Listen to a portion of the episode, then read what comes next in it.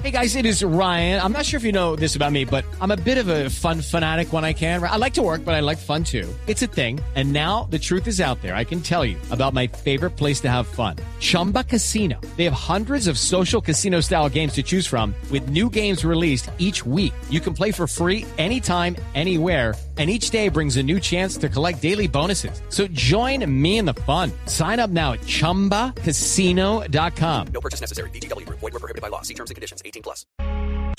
Una señal que se enlaza. Regiones conectadas a través de un dial. A partir de este momento, Oscar Montes, Ana Cristina Restrepo, Hugo Mario Palomar, Valeria Santos, Gonzalo Lázari y Camila Zuluaga analizan y debaten el tema del día. El tema del día. Colombia está al aire. Son las 12 del día, 16 minutos. Gracias por seguir con nosotros hoy aquí en Mañanas Blue cuando Colombia está al aire. Un saludo muy especial a quienes se conectan también hasta ahora a través de Noticias Caracol. Ahora el primer canal digital de noticias en Colombia.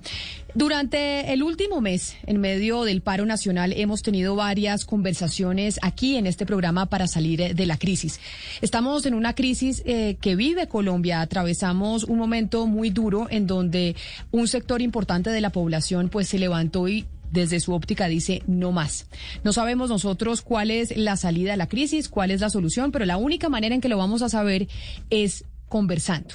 Y por eso en conversaciones para salir de la crisis, buscando ideas, haciendo lluvia de ideas de cómo podemos eh, mejorar Colombia, hoy quisimos hacer conversaciones con los empresarios. ¿Por qué? Porque en medio de las manifestaciones, yo no sé, Valeria, si usted haya visto exactamente eso mismo que yo, si hay una narrativa que se empieza a expandir en contra de la empresa privada y uno se pregunta por qué. ¿Por qué hay ese, eh, esa manifestación también en contra de la empresa privada durante, durante las marchas? muchas. Pues que hay una narrativa, Camila, que además ha sido alimentada por pues, sectores políticos de la población que ha tendido a culpar al sector empresarial de los males del país. ¿Por qué? Porque básicamente eh, relacionan al sector empresarial con tres, cuatro empresas grandes de cuatro grupos eh, millonarios en Colombia. No entienden que el empresariado está compuesto por, en su gran mayoría, por medianas y pequeñas empresas que además son las que construyen y generan crecimiento económico y además pues generan los puestos de trabajo y que no se dan cuenta que pues sin la empresa privada básicamente pues el país sí ya caería pues en el fracaso absoluto. Entonces es una narrativa construida por ciertos sectores políticos para polarizar y para generar descontento y para también un poco pues generar esta zozobra que estamos teniendo en el país en este momento. Pues precisamente por eso hoy invitamos a tres organizaciones, a Pro Pacífico, Pro Antioquia y también Pro Bogotá que son organizaciones que agrupan las empresas más grandes de cada una de esas regiones para saber cuál es la propuesta, qué es lo que dicen que se puede hacer y qué están haciendo los empresarios en medio de la crisis, porque aquí tenemos que poner todos, aquí todos tenemos que hablar, aquí todos tenemos que ceder y esto va a depender de todos los colombianos, mirar cómo vamos a salir de esta crisis. Por eso quiero empezar saludando a María Isabel Ulloa, que es la directora ejecutiva de ProPacífico y hay algo que me pone muy contenta el día de hoy, es que cuando hablemos con empresarios o representantes de los empresarios, o empresarias, estamos hablando con mujeres. Señora Ulloa, bienvenida, gracias por estar con nosotros hoy aquí en Mañanas Blue. Hola Camila, hola a todos en la eh, mesa de trabajo y los oyentes. Pues sí, aquí estamos todas mujeres, muy muy orgullosos de, ser nosotros las que estamos eh, eh, liderando esta conversación del empresariado. Pro Pacífico agrupa a qué empresas del Pacífico colombiano, señora Ulloa. Nosotros en ProPacífico están, tenemos 38 miembros donantes, eh, empresas eh, ubicadas sobre todo en el Valle del Cauca, también otras que están en el resto eh, del país, pero son 38 empresas grandes, pero también tenemos algunas medianas. El Pacífico colombiano, sin duda alguna, ha sido la región más afectada en medio de este paro y de esta marcha en contra del gobierno del presidente Iván Duque y en contra de muchas cosas estructurales que están pasando en el país. Y eso pues nos tiene que llevar a todos a preguntarnos, bueno, ¿cuál es eh, mi responsabilidad dentro de esta historia y qué puedo hacer? para salir de la crisis. En el empresariado del, eh, Pacífico colombiano, ¿qué han pensado? ¿Cuáles han sido esas reflexiones que han hecho eh, en esa región? Pues yo creo que lo primero, y desde hace 35 días que empieza este paro, eh, hemos tenido unos empresarios absolutamente eh, comprometidos con la escucha. Yo creo que aquí, por encima de que no, no estemos eh, de acuerdo con los bloqueos y con la parálisis eh, del país, lo que es, claro es que hemos tenido unas protestas eh, en su mayoría pacíficas con unos reclamos que todos y todos asumimos como, como justificables, eh, que nos invitan a, escuchar más, a entender más, a hacernos parte de la solución. Obviamente siempre invitando a la reactivación. Ya veníamos de, un año muy complicado por la pandemia y, cuando uno escucha a los jóvenes que, están pidiendo oportunidades de empleo, que están pidiendo educación, que están pidiendo eh, eh, eh, seguridad alimentaria, pues obviamente eso se hace con un sector productivo robusto que permita generar todas esas oportunidades de empleo y ahí creo estar absolutamente de acuerdo con Valeria. Muchas veces esa mala imagen que hay del sector es porque la gente cree que empresarios solamente son esas grandes empresas y realmente la gran mayoría de las empresas en Colombia son medianas y pequeñas, sobre todo pequeñas. Y, y, y, y todo esta, esta, este parálisis que hemos tenido, pues afectan y han afectado principalmente a esas pequeñas empresas y medianas. Por eso hemos estado siempre comprometidos con esa escucha, siempre comprometidos con entender qué se debe hacer y sobre todo eh, eh, mandar el mensaje que, que, que aquí no puede ser seguir paralizados, sino que tenemos que repensarnos desde las diferencias, pero repensarnos para alcanzar el desarrollo de nuestra región. Claro, pero cuando usted dice hay una mala imagen del empresariado porque la gente cree que los empresarios son los grandes empresarios y aquí pues tenemos pequeños y medianos empresarios también y que son la mayoría, pero desde las empresas del Pacífico colombiano, cuando ustedes hacen la reflexión es ¿Qué pueden hacer ustedes distinto? ¿Qué han encontrado? ¿Qué pueden hacer distinto desde el sector privado, desde la empresa privada, para que salgamos de esta crisis en la que estamos? Porque estas manifestaciones de los jóvenes y del país entero, pues nos pone a pensar y nos pone a pensar cómo podemos cambiar, qué debemos hacer mejor para salir de esta situación. ¿Ustedes a qué conclusiones han llegado? Bueno, entonces, eh, retomando mi punto anterior, hemos tenido empresarios dedicados a, ir a esos puntos de bloqueo, a escuchar a esos jóvenes y en esas conversaciones, te repito, hemos hablado de empleo, hemos hablado de emprendimientos, hemos hablado de educación pertinente para esos jóvenes, de oportunidades, de seguridad alimentaria. Entonces, esos empresarios hoy y todos eh, los vallecaucanos, porque tengo que decirlo que aquí nos hemos unido sobre todo eh, eh, en lo que tiene que ver con el Valle del Cauca a precisamente dar opciones en esas, en esas materias, en seguridad alimentaria, en emprendimiento, en empleabilidad y tenemos un- una cantidad de empresarios que dicen estoy listo para contratar a esos jóvenes, estoy listo para apoyarlos. También tenemos que recordar que algunos jóvenes están en tienen problemas con las drogas y demás y tenemos también programas apoyándonos en fundaciones empresariales y familiares, instituciones que llevan trabajando en el Valle del Cauca por muchos años para poder darle esas herramientas a esos jóvenes que tanto lo están pidiendo. Ana Cristina, en Medellín el sector empresarial representado en ProAntioquia también ha hecho este mismo análisis y de hecho ya se han puesto manos a la obra. Están haciendo distintas cosas para ver cómo se puede aportar desde el sector privado a la crisis que estamos viviendo. ¿O me equivoco? ¿Empezaron hace cuánto a hacer algún tipo de actividades? Es Camila, ya presentaron la Alianza Empresarial para la Reactivación del Empleo para las Mujeres y Jóvenes y tienen un presupuesto de 13.900 millones de pesos, pero ellos los que, lo que están buscando es que se unan más empresas, es decir, en esto están eh, con Fama, Pro Antioquia y, y el Grupo Bancolombia, por ejemplo, pero ellos están buscando, eh, tienen una meta de 16 mil y están buscando que más gente se una. Pues por eso estamos en la línea también como invitada. Tenemos a Laura Gallego, que es la presidenta ejecutiva encargada de ProAntioquia. En estos momentos, hace poquito, hubo salida de la, de la presidenta y está encargada la doctora Gallego. Señora Gallego, bienvenida. Gracias por acompañarnos. Muchas gracias Camila y Ana Cristina por la invitación a ProAntioquia y a todas las personas que nos escuchan en Blue Radio. Así es. Esa Estamos trabajando. Esas mismas preguntas que le hacía a su colega María Isabel Ulloa, que es la directora ejecutiva de Pro Pacífico, representante de esas empresas del Pacífico, se las quiero hacer a usted. Y es en Antioquia, el empresariado antioqueño ha llegado a la conclusión también de hacer, no sé si un mea culpa, un acto de contrición o decir, oiga, hay cosas que tenemos que cambiar, hay cosas que tenemos que hacer distintas por el bien del país y porque hay una gente en la calle que está eh, manifestándose y que está diciendo que hay cosas que se tienen que transformar. ¿Cuáles han sido las conclusiones a las que ustedes han llegado? Así es, Camila. Pues mira, el rol de ProAntioquia es justamente ese, acompañar y convocar a las empresas a construir valor público y hoy nuestra nuestro mensaje más importante es cómo ayudamos que las capacidades de las empresas se pongan en función de los retos que afectan la vida cotidiana de las personas y ya mis colegas lo están diciendo. Eh, hoy la agenda, eh, lo que nos ha mostrado el Centro Nacional de Consultoría, las encuestas de percepción, las encuestas sobre el paro es empleo. Y empleo en dos sentidos, empleo joven, primer empleo y empleo a mujeres.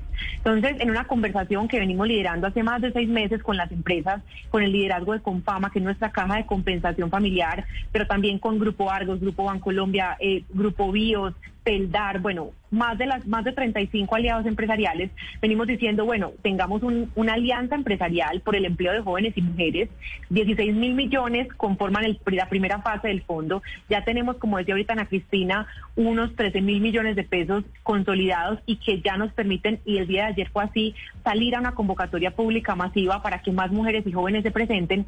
Y lo que hemos logrado y lo que hemos insistido, el mensaje es empleo, primer empleo, cuántas empresas eh, no piden experiencia, pero sí se encargan de generar esa, esos puentes para que jóvenes del país, jóvenes talentosos, puedan acceder a, un empleo de calidad, a un empleo sostenible, a un empleo decente. Y cuántas mujeres en el marco de la pandemia se han visto afectadas y hoy decidieron no seguir participando en el mercado laboral por dedicarse a las tareas del cuidado. ¿Cómo logramos que esas mujeres vuelvan y participen en el mercado laboral en los sectores más importantes de la recuperación económica y donde hay menos representación? Infraestructura, agro, cuarta revolución industrial, servicios. Entonces, hoy estamos trabajando en acciones afirmativas y diferenciales desde el sector empresarial y creemos que además esta es una oportunidad para convocar a otros empresarios, a otras instituciones, a que se unan en crear justamente ese valor público, ese valor social. No hay recuperación económica si no hay una recuperación social. Son dos asuntos que tienen que estar unidos y en eso estamos. Entonces, esta primera fase son seis mil jóvenes y mujeres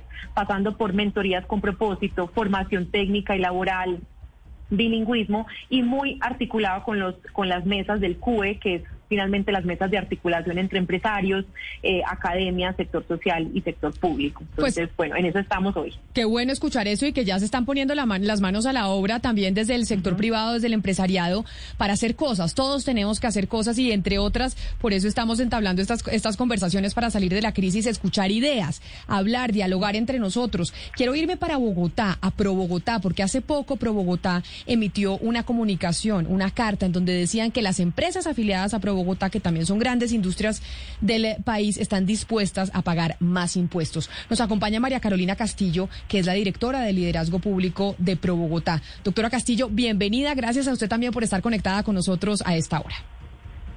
Camila, a Blue, a María Isabel y a Laura, buenas tardes y a todos los que nos están oyendo. Hablando de la carta que ustedes enviaron la semana pasada o esta semana, si no me equivoco, diciendo las empresas afiliadas a Pro Bogotá estamos dispuestas a pagar más impuestos. Imagino que ese fue un ejercicio, la conclusión de un ejercicio sobre qué pueden hacer las empresas grandes del país para ayudar en medio de esta situación. Al final uno se pregunta, eh, doctora Castillo, ¿Por qué esto no lo habían dicho antes? Porque muchos jóvenes dicen, oiga, nos toca salir a marchar, si no, si no salimos a marchar, si no decimos cosas, nada cambia.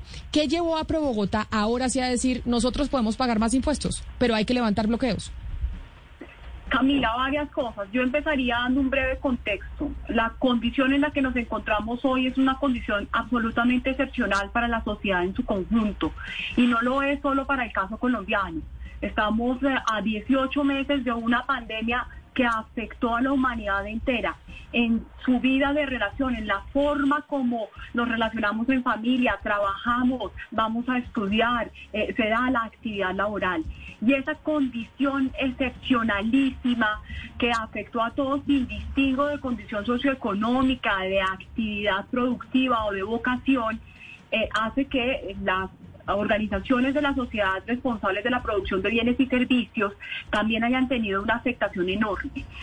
Y eh, a partir de esa comprensión de ese fenómeno social, lo que hicimos fue evaluar al interior de las empresas su capacidad de aportar un poco más y de esa manera lo expresamos. Pero no es nuevo. En Colombia el régimen tributario siempre ha sido progresivo y quienes más tenemos siempre hemos sido quienes más aportan a ese régimen eh, tributario. Y aquí lo que quisimos fue expresarlo de manera directa en esa conversación nacional que debe haber sobre los tributos y la forma de redistribuir la riqueza en esta condición particular y excepcional, en la cual los empresarios de Bogotá lo que han expresado es que están dispuestos a continuar aportando más. Y digo que no es nuevo porque aquí hay tres organizaciones charlando hoy, las cuales tenemos entre nosotros casi más de 40 años de creación. Y somos organizaciones de las empresas pensadas justamente para contribuir a ese valor social que decía Laura y lo hemos venido haciendo a lo largo de los años. Desde el 2019 veníamos trabajando juntos en red una estrategia de recuperación y generación de empleo porque la realidad de hoy es que la cuarta revolución industrial las tecnologías y la penetración de las tecnologías ha afectado la condición de generación de empleo como tradicionalmente la conocíamos. Y por eso es tan importante que desde las empresas, la sociedad y la academia nos pongamos manos a la obra a adaptarnos el mercado laboral, las capacidades y competencias de ese mercado laboral para estas demandas del siglo XXI. Sí, hablando de redistribuir la, la riqueza eh, Marisabel, el Valle del Cauca creo que es la región que más tiene fundaciones empresariales dedicadas justamente a, invertir las utilidades de las empresas en, diferentes temas sociales, pero sobre todo en jóvenes, de las barriadas, en temas de educación, de capacitación para el empleo, de deporte, de recreación. Pero obviamente si no hay empresas, pues no hay fundaciones. Eh, hoy, hoy ¿cuántas empresas están paradas en el Valle, eh, eh, María Isabel? ¿Y qué está pasando con las fundaciones sociales o empresariales? Pues cifras de la Cámara de Comercio nos muestran que ya son más del 50% de las empresas registradas en la Cámara de Comercio de Cali las que están completamente paradas eh, y, otras tantas eh, eh, medianamente paralizadas. Por eso siempre el llamado ha sido y pues tenemos también que reconocer que en el Valle del Cauca y el suroccidente en general pues este este paro nos ha pegado más duro. Precisamente por eso hemos sido muy cuidadosos y, muy muy conscientes de la de, de, lo que nos está pidiendo la, los jóvenes. Hemos sido muy cuidadosos en, oírlos primero, en no salir de una con ideas, con propuestas, porque realmente eh, ellos han pedido ser escuchados y es lo que hemos tratado de hacer. Pero justamente, y, lo dices muy claramente, el Valle del Cauca siempre ha tenido unas fundaciones empresariales y sociales muy robustas, instituciones justamente como la Cámara de Comercio que llevan años haciendo proyectos de empleabilidad, de emprendimiento. tenemos eso que en su momento se llamó Gestores de Paz de la anterior administración que, que la Fundación CIDOC ha, tomado eh, eh, como propio y, es esa, ese acompañamiento a sacar a esos jóvenes de, de, de, las pandillas, de, de, esos, quitárselos a la violencia y eso es un poco lo que estamos recogiendo. Hoy en día podemos eh, decirles sin tampoco chiviarme porque estamos en ese trabajo de escucha que, que tenemos un plan muy robusto desde el sector privado y civil, porque creo que aquí no solamente se están uniendo empresas, sino también ciudadanos del común que han dicho tenemos que juntarnos todos, tenemos que estar comprometidos por nuestra región y eso es lo que estamos haciendo, pero también con el cuidado de entender que, que nuestra ciudad y en nuestro departamento y región, pues este paro ha pegado mucho más fuerte y que tenemos que ser respetuosos y entender y escuchar y que esto sea un proceso eh, eh, eh, de escucha y de construcción colectiva. Comenzamos esta conversación hablando del sesgo antiempresa y en Medellín hay un caso muy particular porque el sesgo antiempresa viene del mismo alcalde. El mismo alcalde es eh, el que llegó al poder con un claro sesgo antiempresa y que, pues, digamos, en la conversación pública le ha dado muy duro a los empresarios.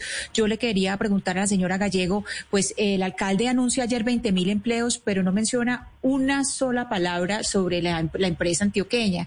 ¿Esta conversación que ustedes están teniendo tiene a la alcaldía o la están haciendo los, los empresarios, eh, digamos, por fuera de la institucionalidad del oficial? ¿Cómo, cómo está esa, esa conjunción de voces? Ana Cristina, gracias por esa, por esa pregunta. Hay, hay varias cosas que puedo decir al respecto. Lo primero es que nosotros tenemos un propósito superior, una responsabilidad superior.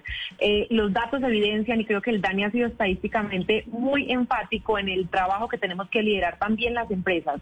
Y al mismo tiempo esto coincide con una conversación muy profunda. Esto no es nuevo, la creación de empleo desde las empresas no es nuevo. Esto es nuestra, una de nuestras responsabilidades más importantes. Entonces es cómo lograr que esa creación de empleo tenga enfoque diferencial y al mismo tiempo sea eh, eh, logre tener acciones afirmativas para ciertos grupos poblacionales. Yo creo que hoy en esta coyuntura nuestra tarea tiene, lo hemos conversado, nuestra tarea tiene que ser no solamente hacer más, sino hacer distinto.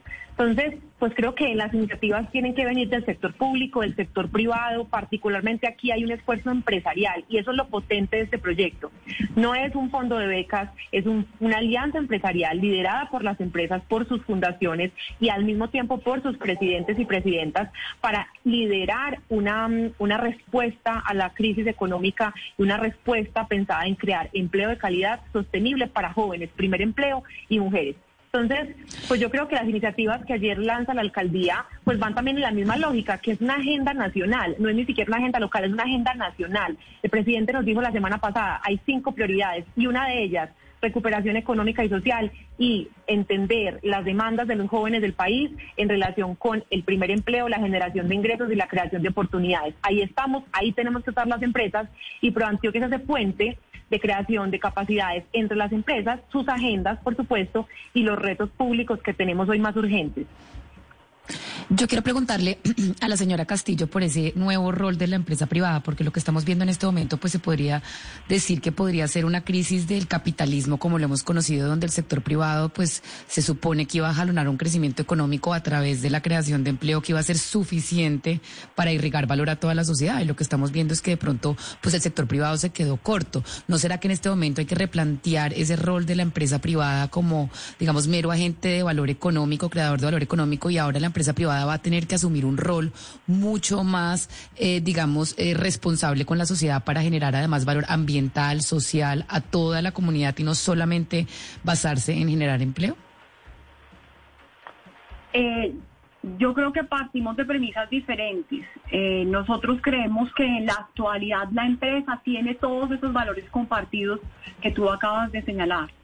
Eh, si lo miramos entre nosotros, ha sido la empresa privada el principal jalonador de innovación en Colombia. Es a través de la capacidad y la inventiva del sector privado que se ha jalonado los estándares más altos en intervenciones medioambientales, las lícitas y las formales. Y aquí tal vez lo que debería haber es un régimen que incentive mucho más el desarrollo y las capacidades del sector privado, que le permita una flexibilización en la regulación para que esa iniciativa del sector privado pueda abarcar en mayor medida el desarrollo económico de nuestra sociedad y el desarrollo social. Hoy la mayoría de empresas y nosotros, las fundaciones PRO, somos ejemplo de ello. Tienen un fuerte componente de responsabilidad social. Si miramos las principales organizaciones sociales que existen en Colombia para los diferentes aristas, casi todas son constituidas por empresas privadas. Si miramos Excelencia por la Justicia, es constituida por organizaciones privadas. Si miramos las cámaras de comercio, las propias pro, reitero, todo ese tipo de organizaciones son recursos del sector privado puestos al servicio de la sociedad para construir una mirada común en un tejido social articulado y una vocación futura. Si ustedes miran las principales universidades son financiadas hoy eh, con recursos de las empresas privadas, las de carácter privado, por supuesto, no las públicas. Así que yo lo que creo es que nos toca eh, mejorar la regulación y permitir que haya mayor capacidad innovación del sector privado entre nosotros. Eh, y antes de, la pregunta, una, una breve mención corta. Eh, durante los 18 meses del COVID, antes de los bloqueos y de la violencia que estamos viviendo hoy, es el sector productor de bienes y servicios mantuvo la capacidad de abastecimiento, de alimentación y de calidad de vida en condiciones de cierto grado de normalidad entre todos los colombianos. Y, y ese es el sector productivo colombiano y esa es la capacidad que tiene para responder a las demandas de la sociedad. Doctora Castillo, mire, uno escucha a los jóvenes, eh, en su mayoría, que están en las marchas, que están en las manifestaciones en, en, toda en todas las ciudades del país y el clamor de ellos es por el empleo. O sea, realmente es ellos lo que están pidiendo es oportunidades eh, para poder trabajar. Empleo es lo que están pidiendo. Desde Pro Bogotá, doctora Castillo, ¿qué se está haciendo directamente para beneficiar a esos jóvenes en materia de, generación de empleos? O sea, ¿de qué manera? Porque obviamente que muchos de ellos no son, no, no son calificados, es decir, no, no tienen profesiones, no tienen maestría, no tienen doctorados. ¿De qué manera desde Pro Bogotá se les está ayudando, se les va a ayudar, doctora Castillo, a estos jóvenes? Nosotros nos encontramos terminando de estructurar de la mano con la Red Pro y aquí tanto María Isabel como Laura tienen un papel muy importante, un programa que permita generar un número relevante de empleos de choque ah, muy rápidamente. Primer empleo, entendiendo justamente eh, lo que acabas de plantear, y es que hay una asimetría entre la demanda del mercado laboral y la formación o condiciones para el trabajo con la que están nuestros jóvenes en la actualidad. Entonces, de la mano con las cajas de compensación y las empresas, estamos estructurando un programa que nos permita, uno, generar empleo inmediatamente y acompañar ese proceso de formación y generación de competencias durante el trabajo para ese primer empleo de un número considerable de jóvenes y mujeres. Esperamos estarlo lanzando antes de finalizar este mes y que tenga escala nacional y general un número considerable de plazas. En nuestra aspiración es algo así eh, cercana a unas 50 mil plazas laborales. Esperamos lograrlo estructural y consolidar.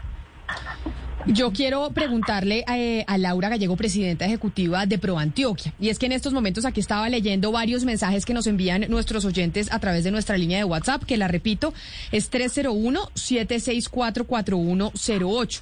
Y eh, señora Gallego, le pregunto eh, lo que nos dice, mire, le leo textualmente lo que nos mencionan sobre eh, la imagen y el sesgo que hay en contra de las empresas. Alejandro nos escribe, y es, creo que el sesgo antiempresa se debe también a sueldos miserables, con horarios terribles y a la anticipación de las empresas con otras que ayudan a la deforestación y la evasión de impuestos.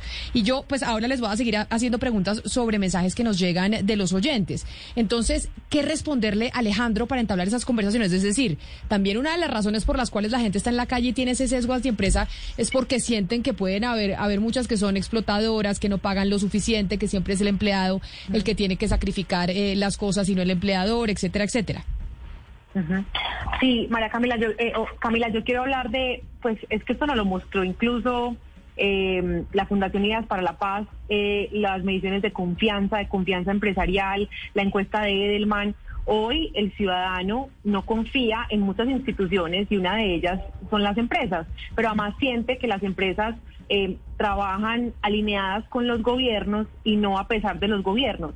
También sienten que las empresas hoy no están conectadas directamente con crear valor social y solamente valor económico. Y yo creo que es una reflexión que también estamos llevando a cabo en, las, en nuestras empresas afiliadas y las empresas pro Antioquia y en general lo hemos hablado mucho en la red pro. Hoy estamos hablando de crear valor público y entendemos valor público como crear valor económico, pero muy conectado con valor social y valor ambiental. Y esa es una reflexión que también nos interpela, de la que también estamos aprendiendo. Yo creo que construir confianza pasa por involucrarse en los problemas cotidianos de las personas, la inequidad, la desigualdad, la pobreza, el desempleo joven. Eh, es una agenda que independiente si haces cajitas, si vendes... Eh, no sé, independiente del rol como el core del negocio, el reto que tienen hoy las empresas también es crear eh, esos, eh, apoyar la creación de esos bienes públicos, ampliar las capacidades del Estado para responder a nuestros problemas más urgentes. Pero no tenemos todas las respuestas. También estamos aprendiendo, estamos fortaleciendo el trabajo que hacemos, siendo cada vez más conscientes. Esa idea de capitalismo consciente o como lo llamamos nosotros, valor público, está inspirado en eso, en cómo lograr construir confianza, en cómo lograr tejer otro tipo de relaciones con la sociedad y con el ciudadano del común, pero entendiendo que le afectan asuntos que va más allá del core del negocio y que nos interpela también. Cuando un ciudadano, un joven, por ejemplo, no tiene empleo, cuando un ciudadano le afecta y le y lo y lo y lo cuestiona y hay un rechazo, por ejemplo, a temas de corrupción o a temas de poca transparencia en la gestión de lo público, eso también interpela a las empresas. Y hoy estamos justamente en esa conversación. Ahora, en esos esfuerzos y por esta y por esa lógica que usted acaba de leer con ese mensaje del oyente, pues estamos trabajando desde el sector empresarial también por el empleo joven, hablando de equidad de género, hablando de cómo crear oportunidades en ciertos sectores, en cómo tener acciones afirmativas. Y creo que eso es un avance súper poderoso, súper importante y que también reconoce que esta situación del país nos, eh, nos interpela distinto. Y, y en Pero eso mira, está.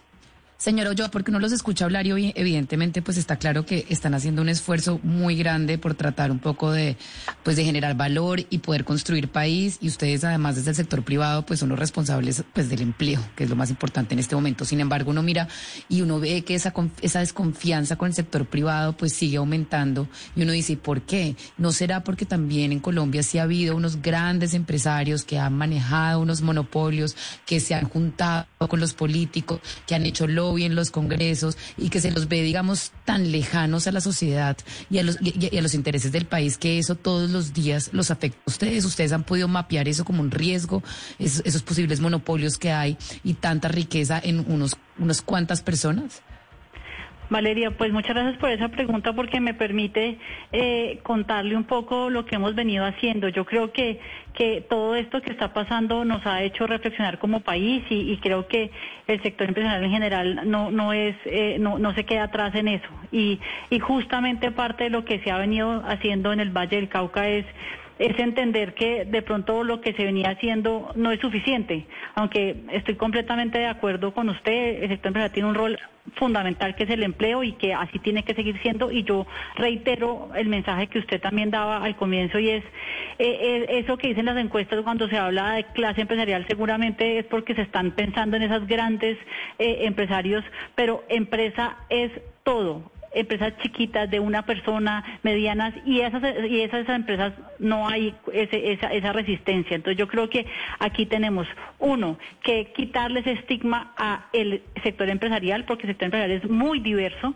y también está, tiene todas las redes sociales. Segundo, también como sector empresarial estamos entendiendo que la forma en que nos relacionamos tiene que ser diferente, no son ellos y nosotros, sino que somos todos, que hay que sentarse, que hay que hablar, que hay que atraer, que hay que cambiar cosas, que seguramente hay que cambiar protocolos de ingreso de esos jóvenes de primer empleo, pero también de personas que ya no son tan jóvenes, pero que de alguna manera son rechazados en un empleo porque vienen de un barrio X o un barrio Y, que hay jóvenes que teniendo todas las ganas de trabajar o que tuvieron ganas de trabajar han estado inmersos en temas eh, eh, eh, en la violencia y que tenemos que también darles esas, esas herramientas con el deporte, con la cultura, para que su vida sea diferente. Y por eso reitero que en el Valle del Cauca hemos estado muy concentrados en cogernos de eso que tenemos tan profundo que son esas fundaciones, esos, ese trabajo en campo, en territorio, son más de 20 fundaciones que llevan trabajando en territorio por mucho tiempo, cada uno haciendo lo que puede, lo que queremos es potencializarlo, crear, crear con esos jóvenes. Yo, yo le pregunto ahí, eh, María Isabel, sobre algo que nos dice un oyente, que nos escribe a nuestra línea de WhatsApp que se llama Fanny Rodríguez y nos dice lo siguiente y es la percepción que tiene la ciudadanía, no digo que toda, pero un sector, que dice la mayoría de las fundaciones de las empresas no cumplen con su labor social. Solo es una forma de las empresas de eludir los impuestos a través de salarios y donaciones irrisorias que no resuelven la problemática social. Y entonces eh, también nos dice otra oyente refiriéndose a las fundaciones que se llama Alejandra, con respecto a la responsabilidad social empresarial, ¿por qué razón los programas que tienen las empresas desde sus organizaciones eh, sociales parecen estar tan descontextualizados de la realidad colombiana y alejados de la cotidianidad de las personas? Porque acá estamos hablando y ustedes nos comentan sobre el trabajo social, sobre las fundaciones que tienen eh, el empresariado en el país, pero incluso esas fundaciones, la gente tiene pues un estigma alrededor de ellas. Dicen eso lo hacen es para no pagar más impuestos y están completamente alejados de la realidad que vivimos la mayoría de los colombianos. Pues Daniela, eh, pues muchas, muchísimas eh, eh, gracias, Camila, perdón, gracias por, por esa pregunta porque también me permite eh, contestar y, y- y en la medida que pueda quitar ese estigma. Primero quiero eh, insistir en que en- desde que empezó este paro no han sido ni las directoras de las fundaciones ni yo los que hemos representado esas conversaciones con los jóvenes, han sido directamente los empresarios los que han estado ahí, al pie del cañón, hablando, tomando decisiones de esta coyuntura. Lo segundo y muy importante es que yo creo que no a todo, no todas las fundaciones se le puede dar esa, esa, esa característica. Yo creo que hay fundaciones en todo el país que son absolutamente reconocidas.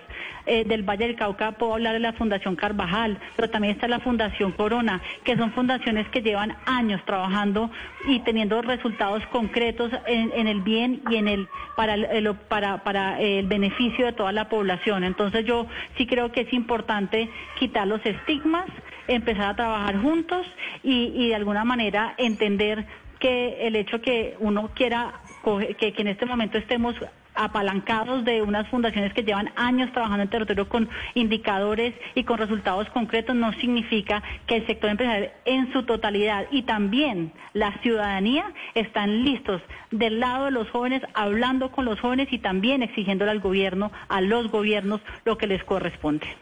Sí, oyendo todo el desarrollo de esta conversación, parece que es una conversación muy urbana y yo le quisiera preguntar eh, a la señora Gallego, por ejemplo, en Pro Antioquia, ¿cómo es la conexión de esta conversación que emprendieron o de estas acciones que emprendieron con el sector rural? ¿O estamos hablando solamente de zona urbana? ¿Cómo se conectan con el campo?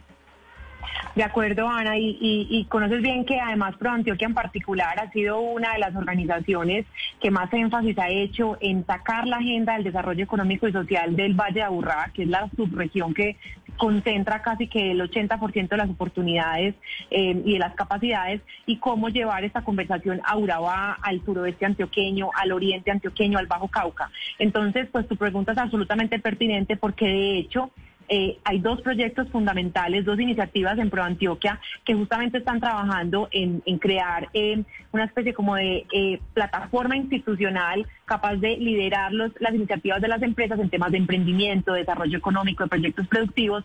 Entonces, entre otros ejemplos, Biosuroeste, que es nuestro proyecto en alianza con la plataforma de Cartama en, el- en los municipios del suroeste antioqueño. Hoy está concentrado en crear esas capacidades con los alcaldes, con las empresas y obviamente impulsando proyectos, por ejemplo, emprendimientos rurales, de proyectos productivos eh, y vamos, por ejemplo, a Urabá, con todo lo que está pasando en Urabá, con las autopistas 4G, el túnel Guillermo Gaviria, el puerto que esperamos que pronto inicie operaciones. Ahí estamos trabajando para que la subregión esté muy conectada pues con crear capacidades no solamente en los municipios y en los cascos urbanos, sino como usted mismo lo menciona, en la ruralidad. Entonces, pues justo estas, estas organizaciones y, mis colegas que representamos a la- en la red PRO hoy en esta conversación, pues tenemos esa, esa necesidad de construir una agenda mucho más, em, mucho más entusiasta y mucho más ambiciosa de las empresas en la solución de problemas públicos y creo que pues parte del resultado, como lo acaba de decir mi compañera, eh, está en que son los presidentes y las presidentas de nuestras organizaciones las que están hoy en la interlocución con los gobiernos departamentales, con los gobiernos nacionales en temas de salud, en temas de las camas UCI, en, las, en, en los temas culturales y artísticos que han sido supremamente afectados por la pandemia, en el tema de empleo joven. Creo que, que la pandemia nos puso en otra lógica y creo que también nos va a dejar muchos aprendizajes como organizaciones privadas y como fundaciones también de mantener una agenda muy orientada a resolver y articular eh, las capacidades de las empresas en la solución de problemas públicos de una manera mucho más contundente. Eh, entonces te diría eso en principio. Yo quería insistir con la señora Castillo de Pro Bogotá con algo que mi compañera Valeria hace poco hablaba y es que está muy bien que pensemos en las empresas del hoy, que hay que protegerlas, pero también pensar en las empresas del mañana, de esas que no han nacido y les cuesta nacer, doctora Castillo, por la cantidad de barreras de entradas que hay. Eh, porque sí es cierto, pues, que nos hemos acostumbrado durante muchos años que los grandes grupos económicos y los grandes gremios tienen un poder tremendo y una cantidad de mercados capturados. No sé si esta nueva relato empresarial que entre todos tenemos que construir, hay que meter eso, de eliminar barreras de entradas y eliminar el tema de los privilegios a dedo para que nazcan también las empresas del mañana. Eh, por supuesto que sí, incentivar eh, la consolidación de las nuevas iniciativas en materia empresarial debe ser una de las metas de la recomposición del mercado laboral colombiano. Eh, y nosotros lo hemos venido haciendo. Pro Bogotá tiene una persona jurídica asociada que se llama Vixtia. Con ella venimos trabajando en la financiación de iniciativas de base tecnológica. En la actualidad, Pro Bogotá ha aportado a siete de esas iniciativas de base tecnológica brindándole un capital semilla que le permita desarrollar mejor su actividad. Por ejemplo, de ello es Vuelta, que permite medir eh, la forma como se van desgastando, gastando las llantas para evitar o mitigar contaminación ambiental en vehículos de logística. Solo por traerles un ejemplo, la, el tejido empresarial colombiano es competitivo. Eh, podríamos mejorar, por supuesto, la regulación para que fuera mucho más sencillo eh, desarrollar innovaciones y, sobre todo, acceder a crédito y a financiación para. Pero, señora, eh, para señora Castillo, permítame un momento. Es muy importante, por supuesto, el tema de la capitalización, de la innovación, de la educación, que incide en la creación de empresa, pero también no hay movilidad empresarial en Colombia porque hay muchas barreras de acceso y barreras de acceso que están diseñadas para proteger el statu quo empresarial y eso es así. Y a las grandes empresas Sí. que tienen influencia en el gobierno nacional, Sí, que tienen, años. que hay una línea muy delgadita entre quienes están en la política y quienes están en el empresariado, y que eso también genera unos efectos adversos que son la razón de muchas de las marchas que están en, en las calles en estos momentos. Yo, yo quisiera que me pusieran unos ejemplos específicos de cuáles son las limitaciones. Yo le digo, por ejemplo, el azúcar. Por ejemplo, el azúcar. La industria azucarera en Colombia tiene una protección gigantesca de parte del gobierno nacional, como para ponerle un ejemplo. O Por e- ejemplo, cuando se habla de protección de ciertos sectores en términos arancelarios, también hay una hay una protección. o- o en el sistema financiero, Camila. O en- o- o los bancos, Para o los que usted bancos. le den un permiso para montar acá un banco, digamos, tres grupos empresariales tienen el 60% de los clientes financieros del país. O sea, que ejemplos sobran. Sí, de los taxistas con Uber, o sea, hay muchísimos. Y esto no- yo no quiero personalizar, doctora Castillo, el tema, es un tema conceptual en el que sí, yo le decía, pro- hablemos pro empresas, pero también que el sector empresarial haga una autocrítica y digamos, hay, hay que eh, hablar de competencia y de menos privilegios, hacia, hacia eso iba yo. Y, y, eh, y ustedes me lo han oído desde la primera respuesta, que la- a lo que he propendido siempre y lo, y lo reseño y vuelvo y lo digo, es a liberalizar la regulación. Entre menos regulación haya y mayor libertad y mayor competencia, esto solo beneficia al usuario de los bienes y servicios porque al final en competencia hay más libertad de creación de empresas, pero también mejores precios para el beneficiario final. En eso creo que todos estamos de acuerdo y eh, las empresas que hacen parte de Pro Bogotá tienen esa convicción y lo que buscan siempre será que haya mayor libertad en la regulación para tener mejores condiciones de competitividad que termina beneficiando a los ciudadanos en el acceso a bienes y servicios de mejor condición y precio.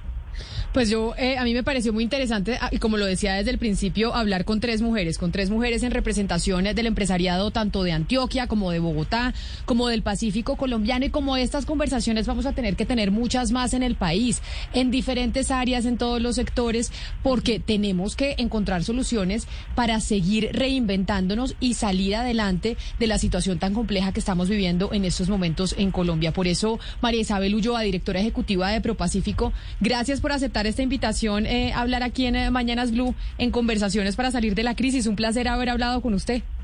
Muchísimas gracias a, ustedes por invitarme. Yo creo que aquí tenemos que pensar en, en futuro, pensar en qué podemos hacer eh, y todos y tener claro que aquí tenemos un sector empresarial que está listo para escuchar y para trabajar y poner su granito de arena para salir de, de este momento tan complejo en nuestro país. Claro que sí. Laura Gallego, presidenta ejecutiva de ProAntioquia. A usted también gracias por aceptar esta invitación y por sentarse a hablar con nosotros. Muchas gracias Camila y a Ana, por supuesto, lo que necesiten desde ProAntioquia con todo el cariño y pues aquí seguimos tratando de encontrar salidas y de revisar cómo, insisto, hacer más, pero sobre todo hacer distinto. Creo que ese es el desafío que tenemos en el corto plazo. Y me, gusta esa frase, hacer más, pero hacer distinto. Tenemos que ser disruptivos en estos momentos en el país porque la situación actual requiere de pensar fuera de la caja. María Carolina Castillo, directora de Liderazgo Público de Pro Bogotá. También, doctora Castillo, gracias por aceptar esta invitación. Camila, muchas gracias a ustedes y simplemente cerrar señalando, reiterando, las empresas son organizaciones de la sociedad civil, son organizaciones ciudadanas, son parte del tejido social eh, de Colombia. Así que ojalá podamos verlas así y junto con los ciudadanos no organizados en empresas poder tejer una mejor comprensión de las dos miradas. Así es, son las 12 del día 58 minutos, Ana Cristina Valeria. Qué machera tener esta cantidad de mujeres y que sean, esto casi nunca pasa. O sea, nunca pasa que son las mujeres en representación del empresariado diciendo, bueno, ¿qué nos vamos a poner a hacer? ¿Qué, ¿Cuáles son las ideas? ¿Cómo salimos de esta crisis? Y yo no es que quiera irme en contra de los hombres, ni mucho menos, pero yo a veces confío más en la capacidad de las mujeres que en la de los hombres. Pero es que fíjese, Camila, ¿de qué estamos hablando? Estamos hablando de mecanismos de concertación, que eso es eh, algo que, que es una habilidad que siempre se ha reconocido en las mujeres, la capacidad de conversar y de concertación y de buscar eh, lazos. Entonces, no me parece extraño que estas tres entidades que, agrupan distintas empresas tengan a mujeres que estén buscando soluciones y que estén eh, liderando esta conversación. Claro, no, buenísimo el programa de hoy. Ana Cristina, sí, Pues demasiado pilas y demasiado conscientes de ese nuevo rol empresarial. Es que la empresa ya, digamos, ha, ha, sufrido una transformación en este mundo y es una transformación que todos los empresarios tienen que interiorizar. La empresa ya juega otro papel y un papel de generador de valor, no solamente económico, sino social y ambiental, como lo repitieron las tres invitadas una y otra vez y pues aplaudir que estén liderando unas eh, organizaciones tan importantes, tres mujeres tan pilas, Camila. Y además, Valeria, reunir a empresarios eh, bajo un mismo propósito, pues no es fácil. Y creo que una mujer lo logra con mayor facilidad que un hombre.